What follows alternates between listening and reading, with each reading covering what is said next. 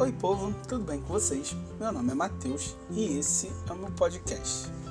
Você quer brincar na neve? Então vamos fugir do Rio de Janeiro, porque o negócio aqui tá muito diferente da neve, né? Enfim, piadas de tiozão à parte, Frozen é uma das maiores bilheterias e sucessos da Disney. Eu iria falar de recentes, mas com certeza já superou clássicos como Bela Fera, Aladdin, Rei Leão, enfim, todos esses que a gente conhece. Todo mundo deveria assistir a jornada das irmãs Ana e Elsa. Uma jornada de irmandade, mas principalmente de perdão. Ainda crianças, Elsa descobre que tem poderes de gelo, pode criar neve, cubos de gelo, parquinhos de gelo, enfim, tipo aquele ice bar que teve aqui no Rio de Janeiro há um tempo atrás. Tudo de gelo. E como toda boa criança, ela fica brincando e se divertindo com a sua irmã, obviamente. Até que um dia um acidente acontece. Ana, agitada como sempre, começa a escorregar mais rápido que o gelo que a sua irmã produz.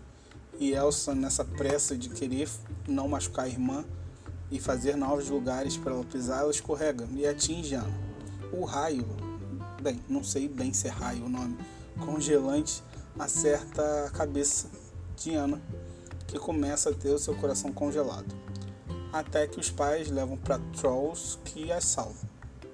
Porém, depois disso, Elsa se fechou e nunca mais usou seus poderes ou teve alguma relação com a irmã.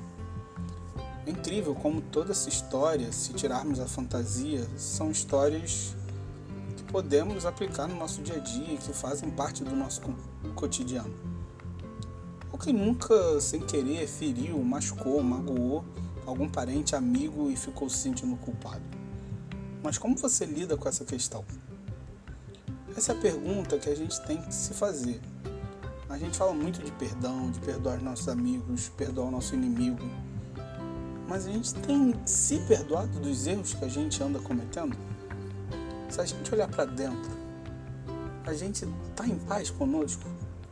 A gente está em paz com a nossa pessoa?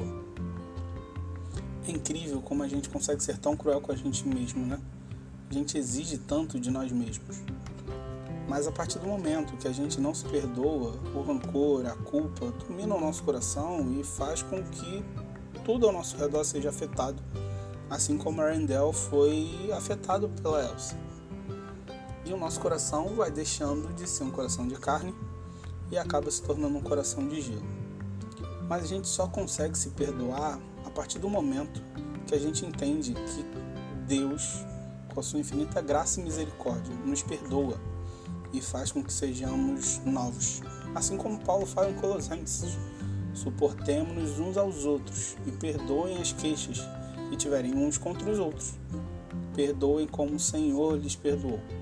A partir do momento que a gente entender que Deus já nos perdoou, assim a gente aprende a perdoar quem convive conosco, mas também a gente aprende a perdoar os nossos pecados. E o nosso coração vai deixando de ser um coração de gelo e se transformando num coração de carne, porque a gente aceitou o perdão e a graça de Cristo. E também os nossos pecados e as nossas responsabilidades a gente começa a aceitar, porque a gente entende que isso tudo está nas mãos do único Deus que salva. Deus te abençoe. Uma boa semana.